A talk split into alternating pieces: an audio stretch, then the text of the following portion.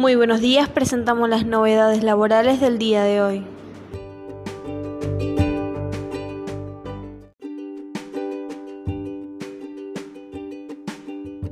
Monotributo 2021. ¿Cómo queda la tabla de categorías, las escalas de facturación y las cuotas? El monotributo o régimen simplificado para pequeños contribuyentes se actualiza de manera anual todos los primeros de enero con nuevas escalas de facturación y cuotas mensuales. Ese ajuste anual se regía por los aumentos determinados en la movilidad de las jubilaciones y pensiones pero como en 2020 la ley que imponía la movilidad jubilatoria atada a la inflación quedó suspendida y este año ya regirá una nueva fórmula por salarios y recaudación, el monotributo quedó sin el indicador por el que se actualizaba una vez al año. Ante la situación, la primera recategorización obligatoria, que operará el próximo jueves 21 de enero, se hará con la tabla vigente, es decir, la que rigió durante el año que acaba de terminar.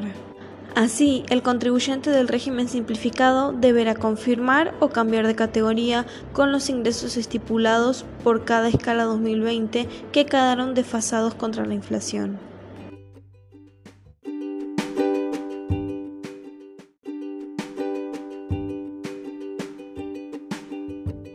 La AFIP difundió su calendario impositivo, uno por uno los vencimientos previstos para el 2021 autónomos desde los días 5 al 7 de cada mes con la posibilidad de correrse al día hábil siguiente.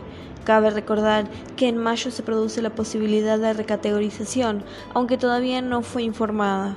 Los importes a abonar se definen por escalas, según categoría, actividad y rango de ingresos mensuales. Monotributistas. El vencimiento es siempre los días 20.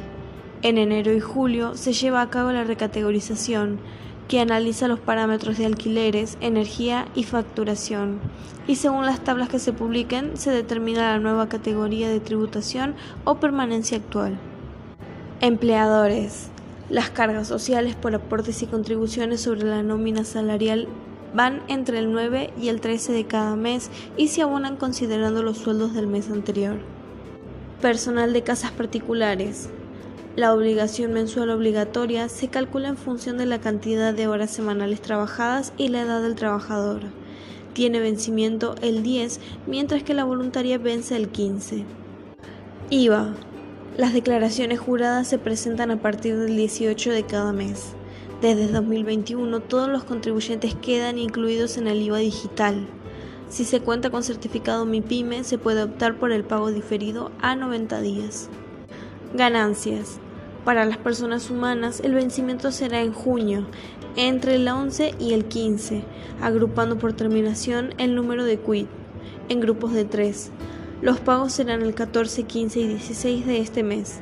Los anticipos comenzarán a pagarse en febrero, junio, agosto, octubre y diciembre del 2021 y el último en febrero del 2022. Para las personas jurídicas el vencimiento depende del mes de cierre del ejercicio fiscal. La alicuota del 25% se aplica a los que comiencen a partir del 1 de enero. Acciones y participaciones societarias.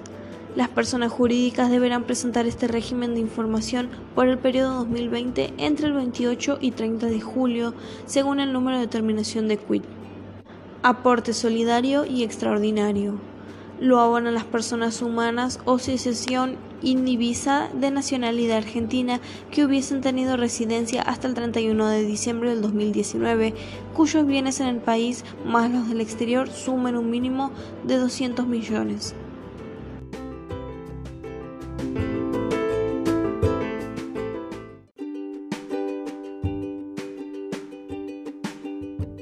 El campo ya evaluó un paro con cese de comercialización y control de cargas. La mesa de enlace del campo, integrada por confederaciones rurales argentinas, la Sociedad Rural Argentina, las cooperativistas de Coninagro y la Federación Agraria Argentina, se reunirá hoy por Zoom para evaluar la respuesta a la reciente decisión oficial de prohibir las exportaciones de maíz, que podría ser seguida por más medidas contra el sector. El miércoles a las 14 horas se reunirá la comisión directiva para evaluar respuestas concretas, no solo a la decisión del gobierno, sino a los reclamos de las bases rurales. La gente pide inmediatas medidas de protesta.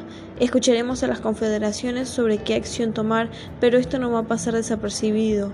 Es un atropello al trabajo del productor, una medida totalmente inconsulta. Cuando el país necesita que se produzca más, con 40 millones de habitantes en estado de pobreza, se hace todo lo posible para trabar la producción. Hay un concepto equivocado del gobierno sobre la producción del campo. A veces parece que busca escenarios de conflicto, en vez de buscar armonía. El tema es la pelea, el enfrentamiento, siempre molestando y trabando al sistema productivo. Resulta que ahora hay que darle de comer a la gente. Se toman medidas que lo único que provocan es la retracción.